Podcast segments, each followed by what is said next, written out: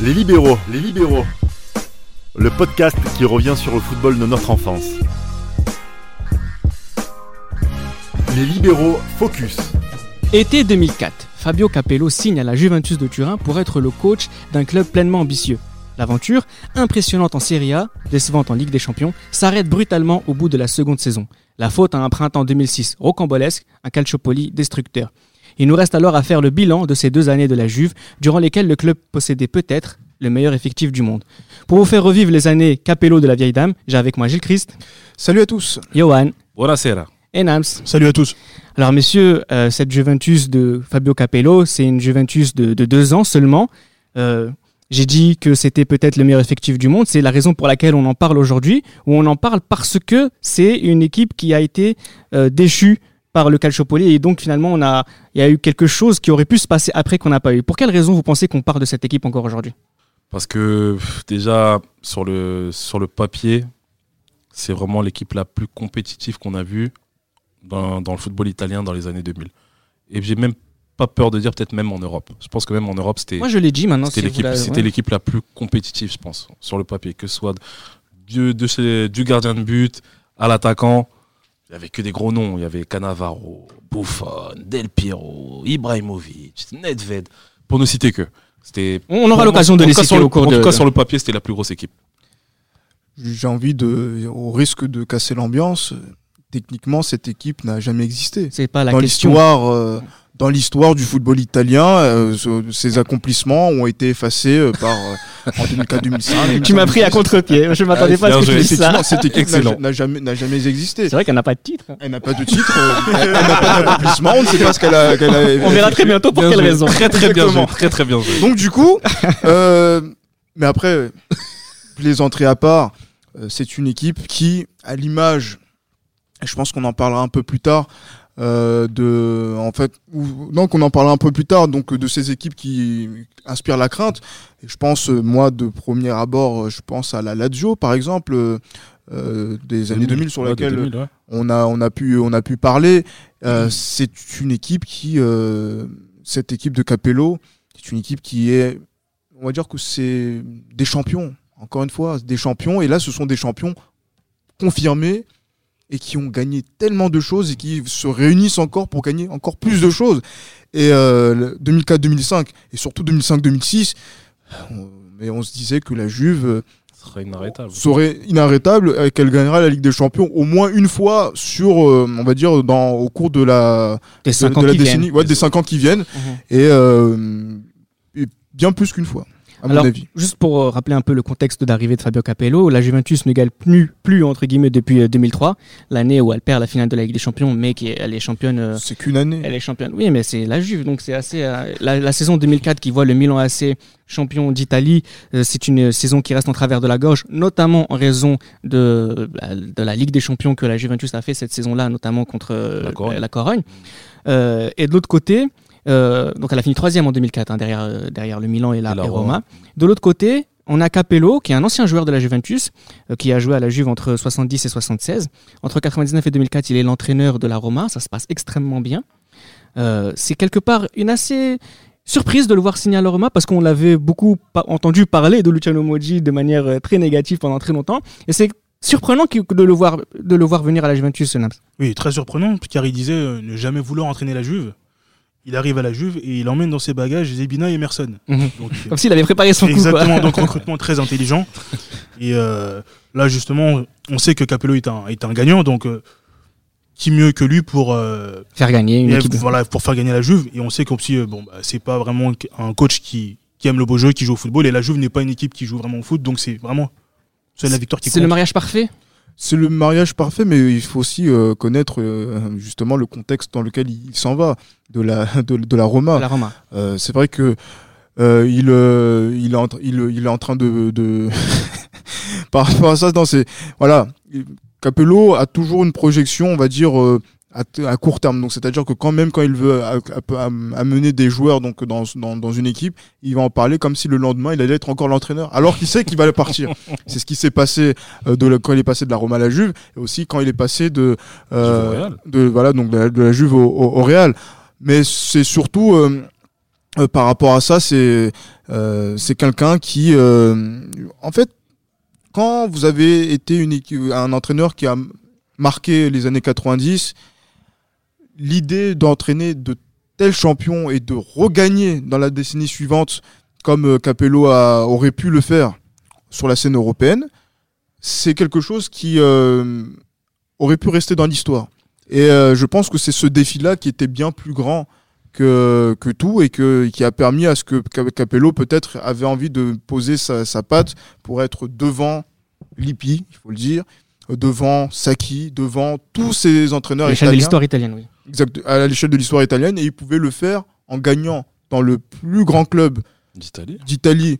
sur la scène internationale qui était le Milan AC à ce- à cette époque et le plus grand club euh, italien de tous les temps sur la scène nationale qui est la Juventus de Turin. La Juventus Turin, pardon. Justement, pour répondre à ta question, quand tu parles de mariage parfait, c'est le terme qui est, je le dis parfait, exactement, dans le sens où, en 2004, Milan- le Milan AC gagne le championnat, la Roma n'est pas loin de gagner le championnat. Malheureusement, elle perd beaucoup de points contre des petites équipes. Elle finit quand même devant la Juve. Elle finit devant la Juve, elle finit deuxième la Roma. Et on se dit que la Juve aussi est une bête blessée parce que la saison 2003-2004 est totalement ratée. C'est totalement raté, que ce soit, comme on a dit, en Ligue des Champions, ils sont éliminés par, par la volée de Luque notamment. Mais aussi en championnat. En championnat, ça a été, en championnat, ça a été, euh, ça a été, ça a été désastreux. Ça a été désastreux. Exactement, je, je confirme ces propos parce qu'hier la Juve a perdu quasiment contre tous les gros clubs. C'est ça. 4-0 à l'Olympico, où Trezeguet rate son penalty euh, face à Pellizzoli. Euh, le Milan qui vient gagner à Del Alpi 3-1. L'Inter aussi qui vient gagner. Euh, donc Ah, tous les ratée. matchs, Mm. euh, vraiment, euh, je crois que Buffon avait en- encaissé peut-être 35-40 buts, donc c'était. euh, Qui était rare, hein. Exactement. L'ami C'était de rare, Johan. à cette époque-là. Donc euh, c'était une saison terrible. Alors l'été 2004 euh, commence, hein, notamment à l'échelle euh, sur la- sur- à l'échelle de- des, des transferts. Euh, tu le disais tout à l'heure, Nams, que euh, Capello est arrivé avec, dans ses bagages avec euh, Emerson, acheté quand même 28 millions d'euros, et Zebina arrivé gratuitement. Hein, la culture de- des joueurs arrivés gratuitement à la Juve ne date pas d'hier. Capo aussi est venu gratuitement cette année-là. Do- Euh, D'Auxerre. Deux autres joueurs très importants qui sont arrivés à l'été 2004, Zlatan, Zlatan pour 16 millions d'euros et Cannavaro pour 10 millions d'euros. Ouais.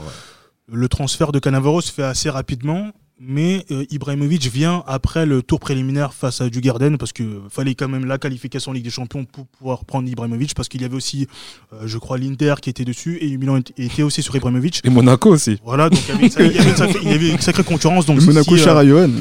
si tu te retrouves à jouer la Coupe UEFA, c'est un peu compliqué pour enrôler ce type de joueur. Donc euh, la Juventus a réussi à se qualifier et a pu prendre Ibrahimovic en fin de mercato. Et c'est là que les problèmes de, de Pinturi ont commencé, les problèmes pour Del Piero ont commencé et, sa relation tumultueuse avec euh, Capello. Alors ça commence euh, très bien, euh, ce, ce, ce- championnat, puisqu'on arrive avec euh, les pre- neuf premiers matchs de championnat. C'est neuf victoires du côté de la Juve. C'est surtout 20 buts euh, marqués et, et- et seulement deux buts encaissés dans les neuf premiers matchs.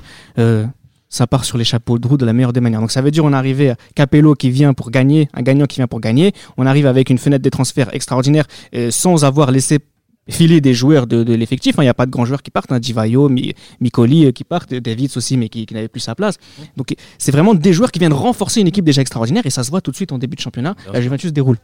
Moi, ce qui m'a, ce qui m'a, le premier match que j'ai vu de cette saison-là de la Juventus, c'est un match à Brescia où la Juve fait preuve d'une sérénité qui est extraordinaire. D'ailleurs, on voit, je crois que c'est dans ce match-là qu'on voit le premier but d'Ibrahimovic, il me semble. Ah ouais, Je pense qu'il c'est ça. je crois Exact. qu'Ibrahimovic fait son premier but à- et je crois que la, la Juventus, je, je sais plus, elle gagne combien, mais c'est un gros score qu'elle fait. Euh, 3-0. Voilà, Trezeguet 3-0. met un- une, une demi-volée euh, Exactement. pur style. Zebina aussi qui, qui joue latéral droit pour le coup euh, à la Juventus fait un très très gros match et on se dit cette Juve là mais elle est, elle est- elle sera imprenable cette saison. Elle sera imprenable. Ça fait comme je l'ai dit, elle fait preuve d'une sérénité qui est qui est terrible. Mais parce qu'on n'a on n'a pas forcément les moyens de contrecarrer ça.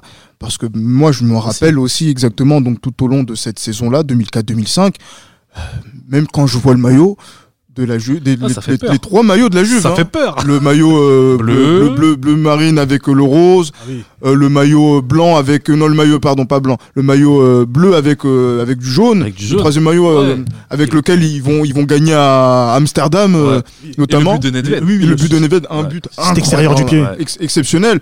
Mais cette, cette équipe de la Juve, on a l'impression que même déjà dès 2004-2005, elle va poser ses mains sur l'Italie et que en fait, c'est les mains de l'Italie sont seront les mains de l'Europe.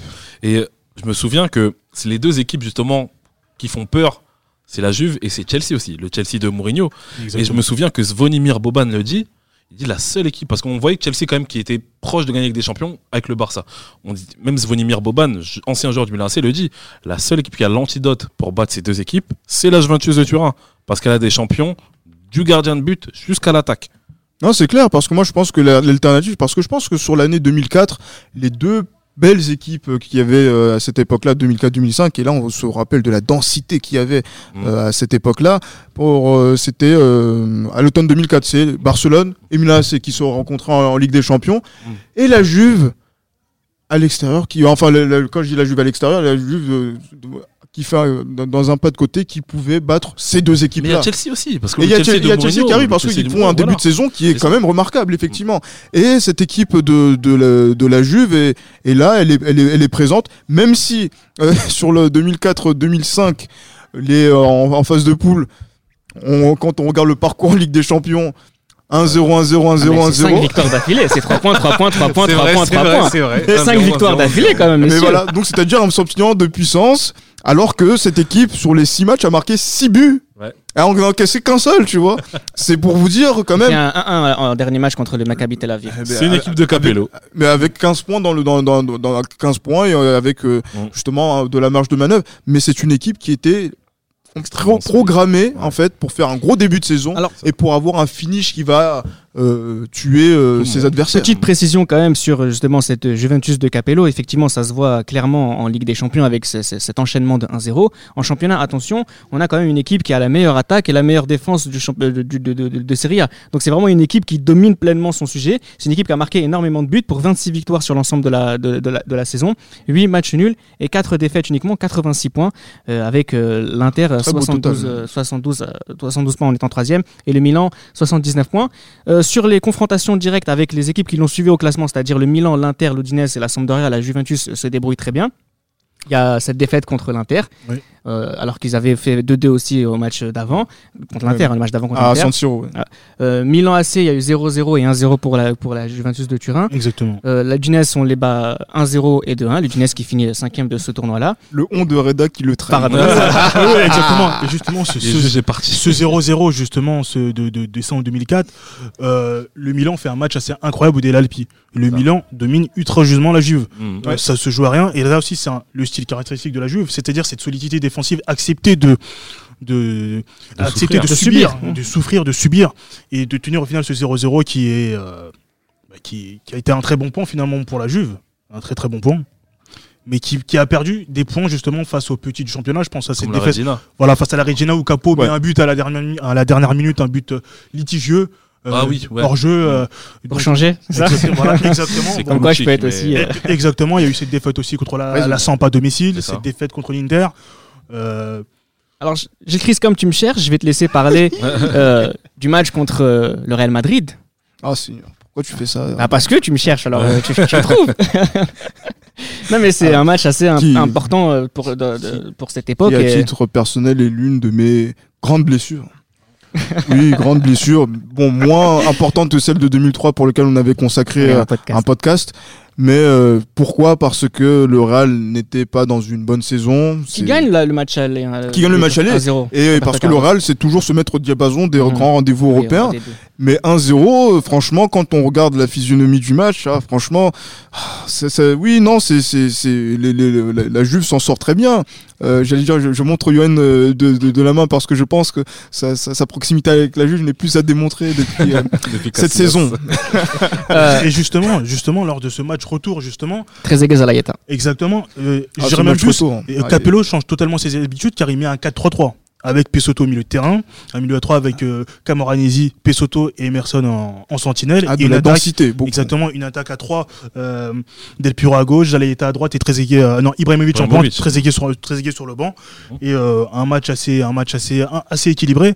Et justement, cette compo du Real est assez étonnante. Gravesen est seul devant la défense. Et on a un milieu à 3 où euh, C'est la nostalgie Beckham, de, euh, de Beckham. Figo, Zidane et une attaque Raoul, euh, Raoul Ronaldo. C'est compliqué. hein. Et là, c'est vraiment le, le Real était vraiment venu pour gagner. Et ça s'est vu parce qu'il y a eu des grosses occasions, des parades décisives de Buffon face à, Oui. face à Ronaldo et ce coup franc de, de Roberto Carlos. Roberto Carlos, ouais. Tout à fait. Donc euh, Buffon très important, très Et, décisif. et heureusement qu'il y a eu ces changements parce que Ibrahimovic a beaucoup raté dans cette, euh, dans cette rencontre. Et je pense que on a vu les prémices de ce qui a été euh, le, le fil de sa vie dans le très très haut niveau. Exactement. Attention, bah, le match d'après, Johan. Le quart de finale contre Liverpool, il est titulaire les deux fois. Euh, la Juventus perd 2-1 au match aller avec un but d'Ipia, Luis Garcia, et le but de, de Cannavaro. Quel but de Luis Garcia Mais ça reste incompréhensible cette défaite. Alors, on perd, la Juventus perd contre euh, l'équipe qui va remporter la Ligue des Champions, donc c'est ça s'accepte. Mais Mais personne ne voit Liverpool gagner la Ligue des Champions au début. Non, de- que ce soit personne ne voit la au Liverpool. premier tour, même jusqu'à la fin, même jusqu'à la, à la sixième journée de, de- de la phase, de poule, ouais. Qui aurait pu imaginer que Liverpool allait gagner la Ligue des Champions Exactement, quand on voit leur qualification miracle sur cette, sur cette volée de Girard face à l'Olympiakos, euh, la- tu te dis comment Liverpool peut aller au bout. Mais parce que même le but que Cannavaro met à Anfield, c'est un but sécurité pour la Ouais, Juve. Quand on connaît son histoire, le match retour à on Dele Alpi, oui. Euh, on va plus parler, en fait. Exactement. Et au et match, pourtant, En match retour, on a une équipe, un 4-4-2 classique, un Buffon, Thuram, Montero, Cannavaro, Zambrotta à gauche. Donc euh, il y a eu beaucoup de changements au match aller. C'était par exemple Zebina à droite et, euh, Mhm. et Zambrotta à gauche encore une fois, et Cannavaro et Thuram. Là, Thuram joue à droite. Devant Camoranesi, Emerson, Ruben Oliveira et Nedved. Ah oui, Au match aller, c'est Blasi qui avait joué à côté d'Emerson. C'est petit signe aussi qui nous explique pourquoi on a besoin de Vira euh, la saison d'après. On en parlera ouais. tout à l'heure. Et Del Piero Ibrahimovic, et là il y a un 0-0. 0-0 avec euh, le, le retour de Cissé aussi sur les terrains euh, après sa, sa, sa- sa grave blessure. euh, et je me rappelle. je- ce match. je- mais moi, je me rappelle avoir écouté ce match à la radio en attendant, le, ben, justement, en me disant mais, la Juve va se qualifier, la Juve va se qualifier. Et après, à un moment donné, c'est fini.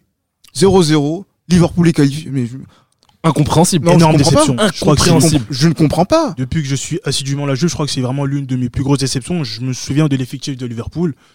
Il y Un effectif, je, allez, je, je vais être respectueux, un effectif assez quelconque. Jimmy Traoré. Comment, Non, mais Jimmy comment Traoré la est Juve, titulaire et a remporté la finale de la Ligue des Champions. comment la Juve, et là on voit que justement la Juve en Europe a mal géré ce tournant fin des années 90, début des années 2000. Mm. Et là on voit que justement Capello est assez frileux, ce 4-4-2, toujours sans cesse, et euh, manque de créativité, manque de... Pas de prise de risque. Exactement. Et, c'est, et là, on voit justement, dans ce, dans ce manque de créativité, ce manque de folie, on voit l'inverse du Milan AC, qui a Kaka, qui a Rui Costa.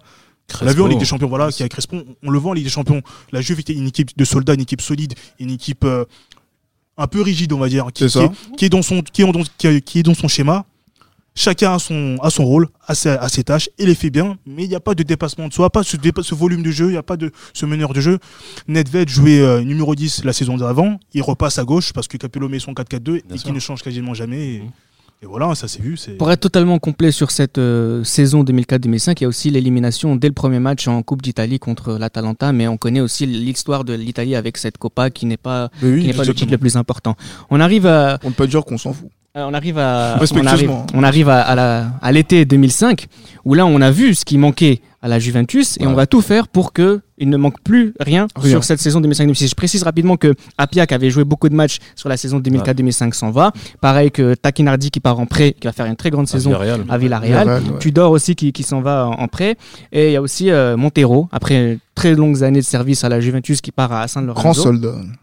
Et qui vient, Vieira, pour 20 millions d'euros. signera- signera- Vieira, parler de Vieira. Et de Alors- l'équipe de France. Alors là, Vieira, quand, quand il signe, moi je me souviens, j'étais euh, j'étais dans ma chambre et je crois que c'est ma mère qui m'annonce, qui me dit que Vieira signe à la Juve. Alors là, ma mère est grande fan de foot, hein, grande fan de foot comme moi, m'annonce que Vieira signe à la Juve et là je suis surpris, je lui demande si vraiment elle est sûre, elle me confirme. Qu'est-ce que tu racontes Alors là, c'est parce que Vieira, c'est assez- Vieira, cette période-là- Vieira.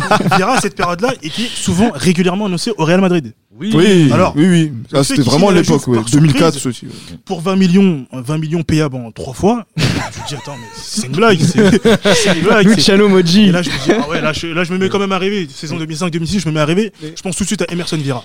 Oui, là, je bien me dis, sûr. waouh. Mais franchement, mais moi je me rappelle aussi que euh, au moment où j'apprends le transfert, je suis à Munich pour, euh, pour, les, pour les vacances.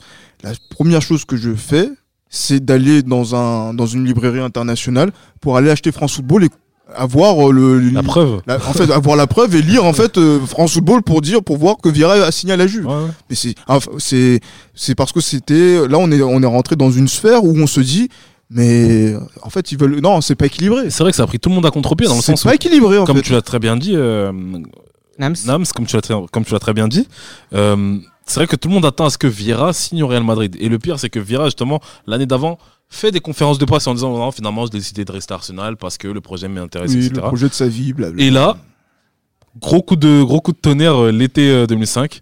Patrick Vieira, le capitaine de l'équipe de France et d'Arsenal, signe à la Juventus de Turin. Il signe à la Juve euh, en même temps que Gianni Queda, Balzaretti et Kovacs qui viennent gratuitement et Keleni qui vient pour cette, enfin qui, qui, qui était en prêt juste avant et qui là va, va petit à petit à qui va petit à petit à être de plus en plus euh, titulaire. Il joue 17 matchs cette saison. Et aussi Balzaretti qui a Qui va jouer énormément de matchs à gauche. joué, voilà, à gauche, à droite, qui a, qui a beaucoup 20 joué. matchs cette saison-là. Ça, c'était le soldat aussi, hein, Balzaretti. Oui, bien sûr, exactement. Euh, on arrive donc sur cette Serie A, euh, pareil que la saison d'avant. Alors là, c'est 9, premiers matchs, 9 victoires d'affilée. Ouais. Pareil. Et là, c'est c'est énorme. C'est un massacre. C'est énorme. C'est énorme. Euh, Mais c'est c'est- d'affilée, mais c'est pas équilibré. neuf victoires d'affilée jusqu'au match du Milan. Là, je me dis, bon, ça va être un très gros match. Milan Belle gagne, affiche. Milan gagne Mais la Juve a 2-0, c'est gagné. ça Euh, non, non, justement, Non, Milan, Milan gagne. 3-0. Non, non, mais, mais la Juve va Ah oui. gagner dans ton esprit. Ah oui, oui, exactement. Exactement. Je me dis qu'il y a une possible victoire à, à San Siro. Et le Milan, Kaka met ce but euh, assez incroyable. Ce, but incroyable. Euh, Sidorf et aussi, hein. Exactement. But, Sidorf aussi. but incroyable. C'est Abietti dans les buts parce que Buffon était blessé. Il joue un match sur, alors, sur l'ensemble de la saison, il joue un match sur deux. Parce oui, que parce qu'en fait, s'était blessé. euh, match s'il de préparation. blessé, et Match de le préparation. Milan, Face au euh, Milan. Et Exactement. le, le Milan par, euh, on va dire, Classe. par classe, effectivement, en- envoie en prêt euh, Abbiati euh, pour euh, durant le- la période de blessure. Moji ne les avait pas. Je- En plus, je l'ai intérim de sa part. En plus, je l'ai intérim. Seule défaite de la Juve cette saison-là en championnat. Exactement. Oh. Exactement. 27 victoires, 10 matchs nuls et une seule défaite, 60 buts, euh, 71 buts marqués, 24 buts encaissés. Euh, à part euh, à part les 5 matchs nuls d'affilée entre la 31e et 35e journée, la Juve est absolument euh, Elle est remarquable, Elle est injouable. injouable En championnat, en tout cas, c'est euh, une machine de guerre. Parce que c'est pas équilibré encore une fois. Et là, il y a quelque chose qui change aussi.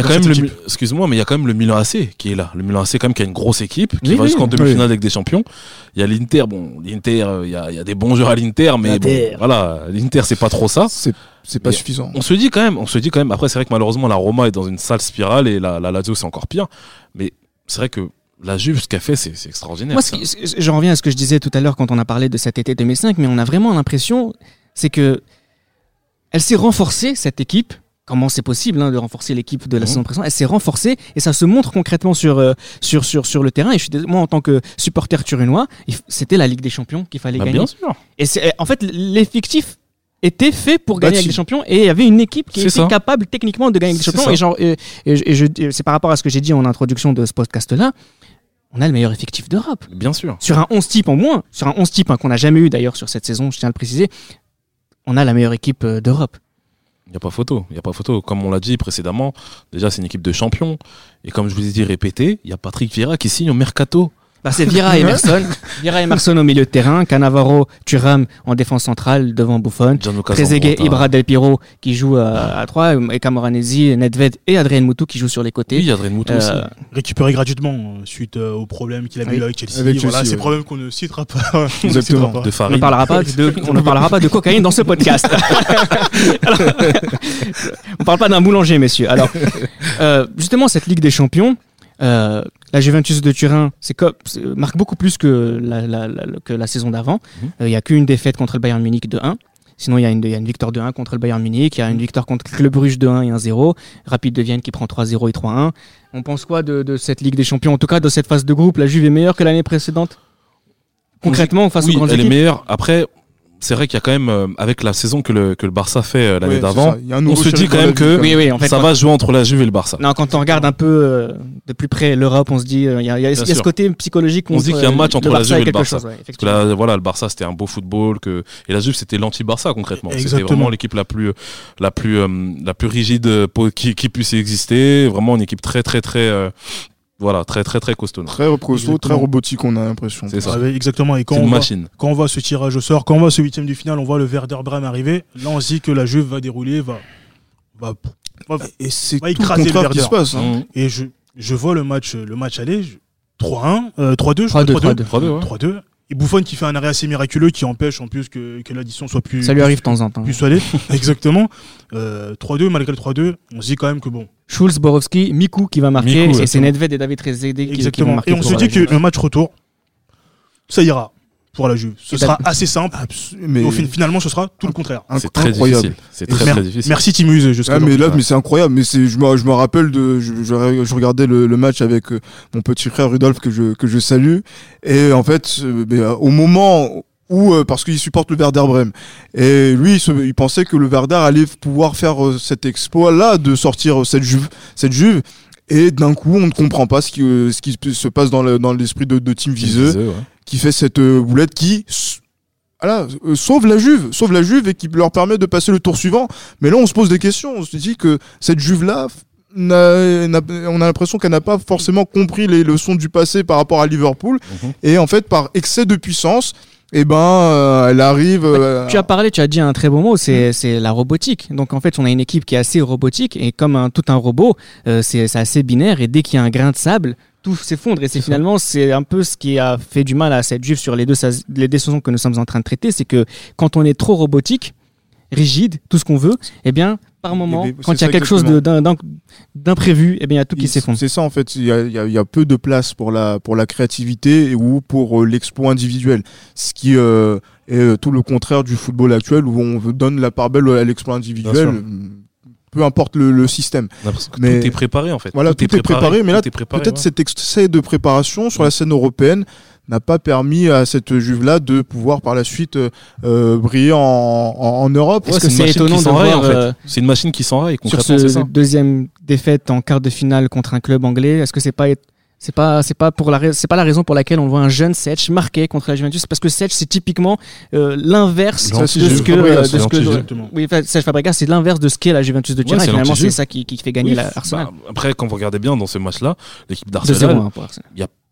Il y a presque pas de joueurs qui ont au-dessus de 30 ans quand vous regardez bien. C'est vraiment une équipe qui est jeune, Arsenal. Il y a il y a pas Henry il y a personne qui joue à la Juve Voilà, il y a Senderos, il y a Eboué, il y a Clichy, il y a, il y a euh, comment ça s'appelle il y a, bah, il y a Fabregas, il y a, il y a presque que des jeunes en fait dans cette équipe. Et tout le monde est persuadé que la Juve va, va manger Arsenal. Et quand on regarde le match à Highbury, là, Arsenal fait un match de malade. Arsenal gagne 2-0. C'est ça. Et euh, voilà, c'est sur des, sur une- pour la petite anecdote, c'est sur une, une paire de balles de Vieira justement que, euh, que Fabregas cette image ouvre le où score. Vieira tacle devant euh, Fabregas et il n'y arrive pas à le prendre et- alors que c'est c'est son idole hein, Fabregas c'est- ça en fait. C'est son, son idole et son successeur. Son C'est assez hein. symbolique de voir que l'année où Vieira quitte Arsenal, petite parenthèse extrêmement petite, Mhm. Arsenal va en finale de la Ligue des Champions. C'est ça, mais après, c'est dans, dans pas mal de compétitions, c'est le cas. hein. Vraiment, on pense que c'est tel ou tel joueur qui va faire gagner la compétition, mais c'est l'année où il part, où voilà. Où les gens se les- libèrent. Comme Shevchenko, euh, Moi, je me rappelle Milan aussi du. Milan AC du ou carton. comme euh, Papin aussi euh, Oui, à pour, Marseille, euh, oui. pour les Marseillais. J'aimerais mentionner aussi les cartons rouges en fin de match de Camoranesi et Zebina, où il y avait ce côté vraiment euh, très Pétage de perturbant, plomb, ouais, pétage de blanc de, de cette Juventus. et je me souviens que, excuse-moi Reda, mais je me souviens que Camoranesi à la fin du match, et euh, voilà, est applaudi ironiquement par, euh, par, euh, comment dire, par les supporters d'Arsenal, et lui fait des bisous au public. Alors, dans cette, dans cette double confrontation, on a Buffon, Zambrotta, Cannavaro, Kovacs, Chiellini, Mutu à droite, Emerson, Gianni Keda au centre et Nedved à gauche, Trezeguet, Ibra. Comme je vous le disais tout à l'heure, on n'a jamais eu le 11 type qu'on aurait voulu avoir sur, cette, sur l'ensemble de la saison. Au match retour, c'est Buffon, Zebina, Thuram, Cannavaro, Zambrotta, Emerson Vieira pour le coup, Camoranesi, euh, Mutu et euh, Ibra, Ibrahimovic et Trezeguet. Mhm. C'est, c'est- l'équipe aurait dû gagner, mais bon. C'est une une énorme fois, déception. deux fois on perd en, en quart de finale avec des champions, c'est pas anodin. Une Je Juve c'est pas décevante. anodin. une Juve décevante, bah, une décevante depuis le début, depuis le début des années 2000.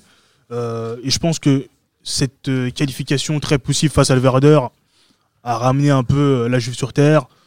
C'est un signe avant-coureur aussi. de- de ce Exactement. Donc moi, déjà, j'étais un peu plus lucide quand j'ai vu la, la victoire miraculeuse face au Werder. Euh, j'étais un peu inquiet quand j'ai quand j'ai vu qu'on avait tiré Arsenal. J'étais quand même très inquiet. Et Mes, mes craintes se sont confirmées. hein. Alors là, c'était assez désastreux de la part de la Juve.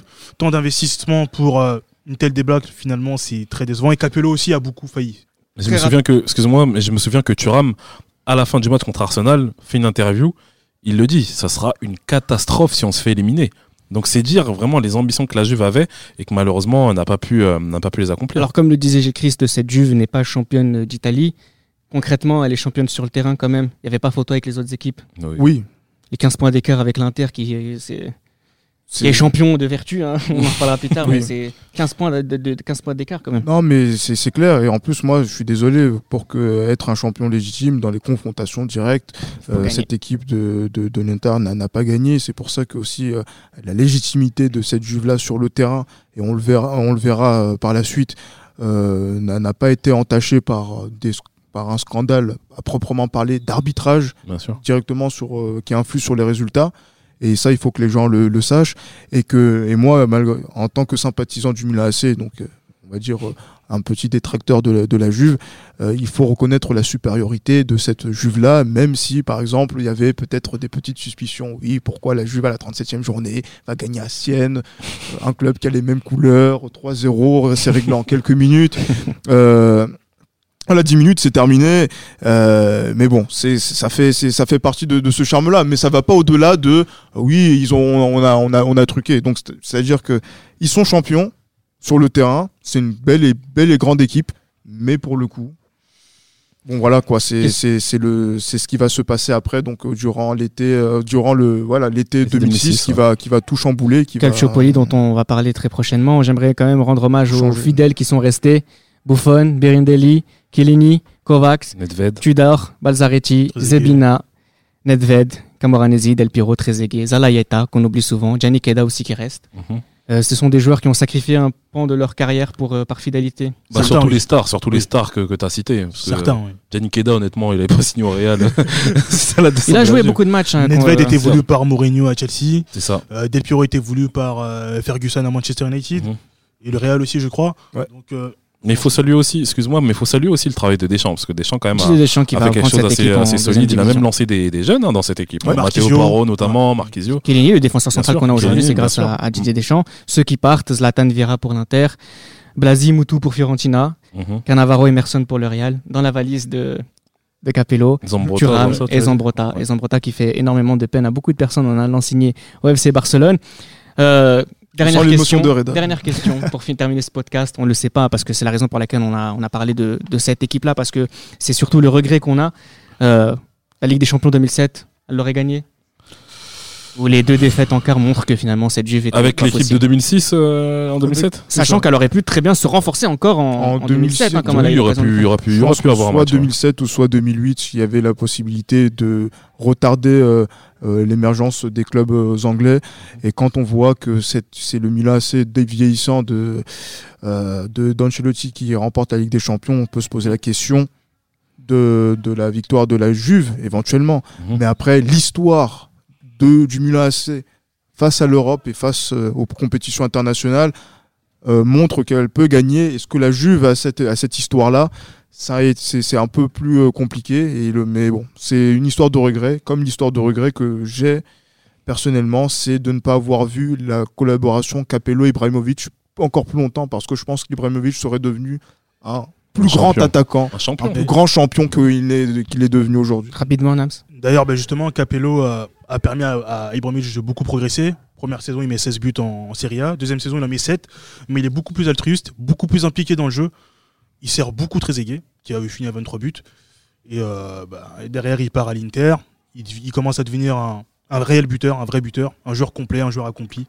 Et tout ça, c'est grâce à Capello. Oui, oui. Et de toute façon, on sait très bien que si, elle a- si la Juve avait été en finale de la Ligue des Champions en 2007, en Elle l'aurait 2008, perdu. elle aurait perdu en finale. Oui, sûrement, sûrement, sûrement. Mais après, euh, voilà, pour en revenir à ce que Gilles Christ disait, c'est vrai que hum, la Juve n'avait pas ce que le Milan avait en fait. Ce que la Juve a en Italie, le Milan a en, Europe, là en Europe justement. Et euh, après, voilà, on ne sait, personne ne sait si la Juve aurait gagné avec des champions dans 2006-2007, mais comme vous avez dit, malheureusement, le, le, ce, mot qui va rester à travers de la gorge, c'est à travers ce, bah, à travers ce podcast pour ces deux années de la Juve, c'est la déception. C'était Les Libéraux, un podcast produit par Sport Content en partenariat avec Urban Soccer.